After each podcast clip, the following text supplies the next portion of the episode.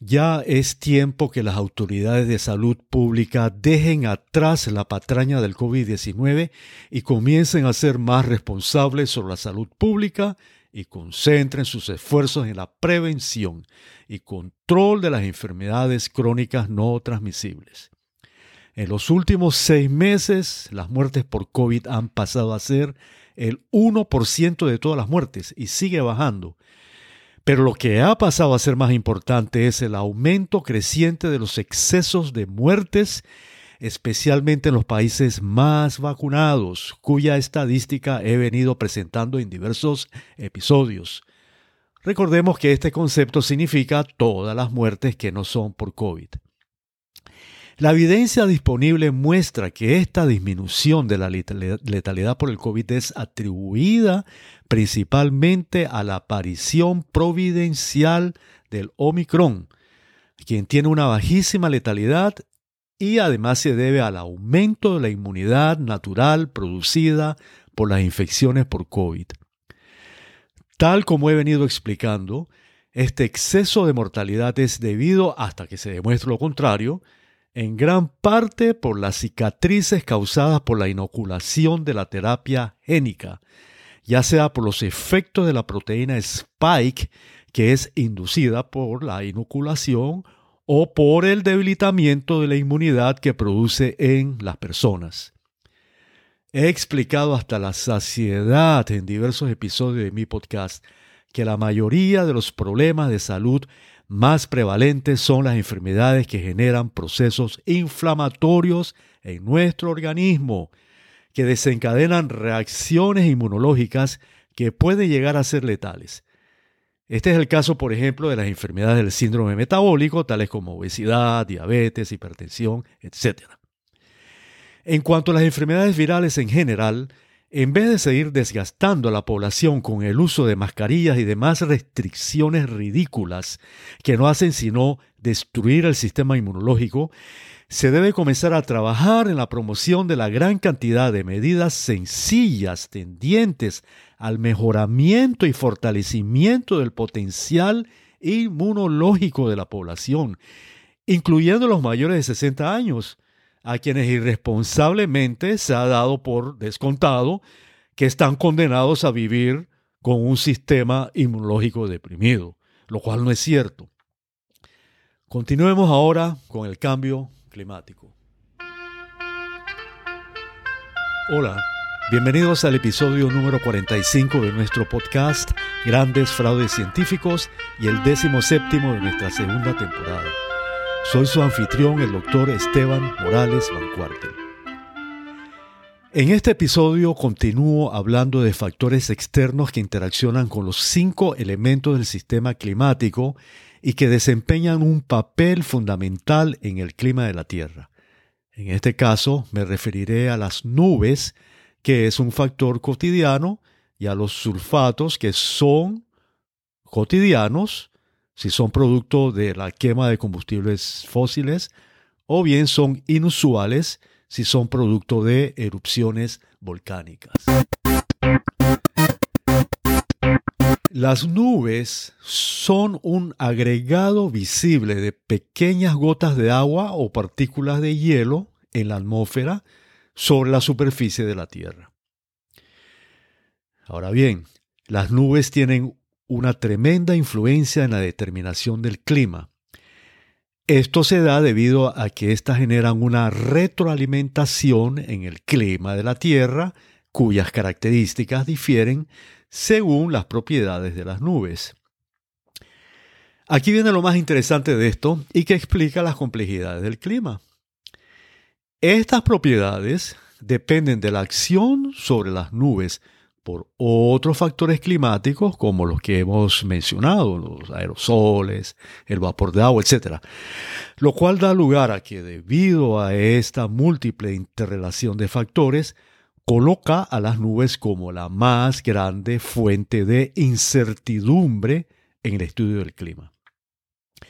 Como consecuencia, una vez más, estas predicciones, hechas con tanta seguridad sobre calentamiento inusitado, no tienen suficiente sustento científico.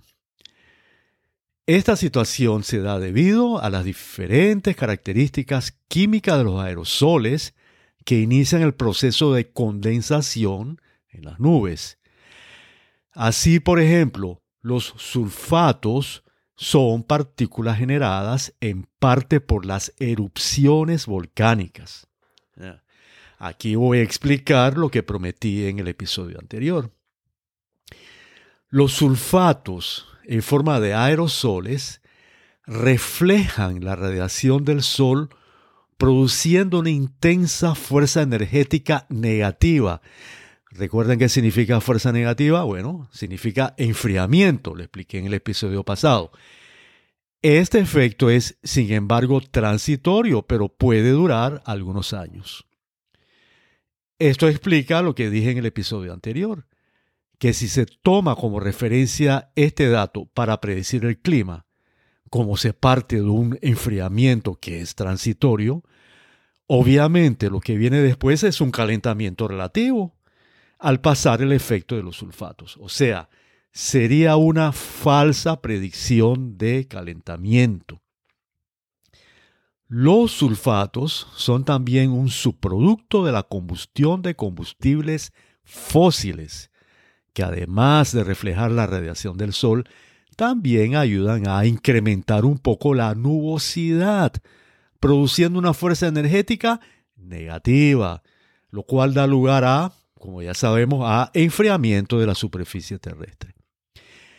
¿Qué significa esto? Pues que el efecto invernadero producido por esta actividad, que, sabemos, que es hecha por el hombre, combustión de combustibles fósiles, es compensado en parte por los sulfatos merced a los mecanismos explicados. La mayoría de los aerosoles tienen gran afinidad por las moléculas de agua. Esto se conoce como alta propiedad higroscópica. Dado que las nubes son básicamente concentraciones de agua, los primeros se adhieren con gran facilidad y de manera creciente a las nubes por esta afinidad que le da la, lo que se llama higroscopía. De esta manera estaban creciendo en tamaño, dando lugar a que reflejen cada vez más las radiaciones solares, produciendo entonces una diferencia neta de energía negativa. De nuevo, ¿qué significa esto? Enfriamiento de la superficie terrestre.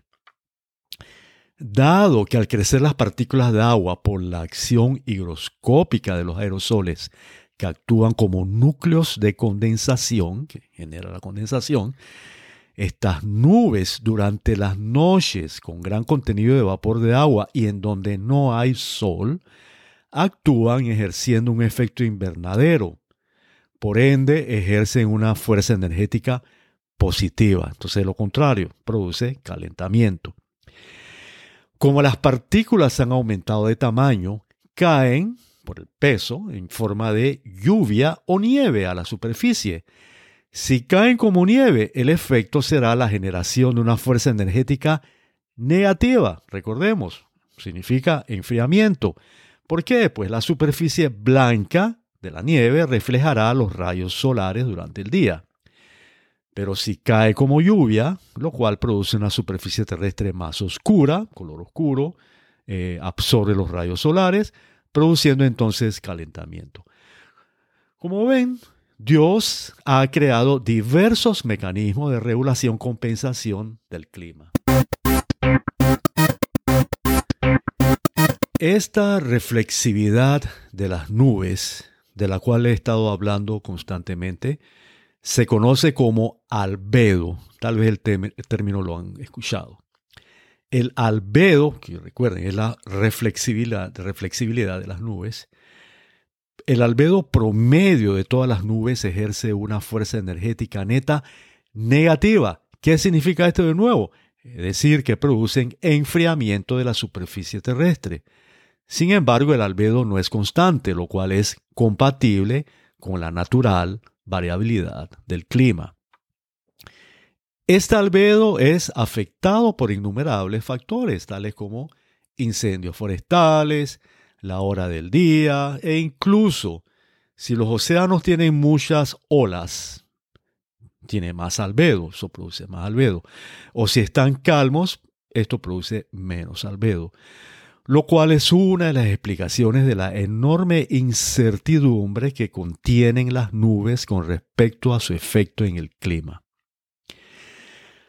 Los modelos predictores de computadora tratan de promediar todos estos factores, pero dado que estos ocurren en múltiples puntos y en diferentes momentos, los datos que alimentan estos modelos son inexactos. Esto entonces, concluyendo, es una muestra más de la incertidumbre del clima y de los modelos predictores. Lo presentado hoy y lo que presentaré en el futuro está de manera más detallada en mi libro Los dos grandes fraudes científicos de los siglos XX y XXI. Este lo pueden adquirir como libro físico o como ebook a través de mi sitio web estebanmoralesbancuartel.com, además podrán encontrar mucha información de interés y al cual los invito a suscribirse. Aquí podrán acceder también a nuestro podcast. Ha sido un placer estar con ustedes. Espero haber cumplido con las expectativas que tienen nuestros respetados oyentes por una información que sea honesta y útil para su propia vida, para su familia y para la comunidad en que se desenvuelven.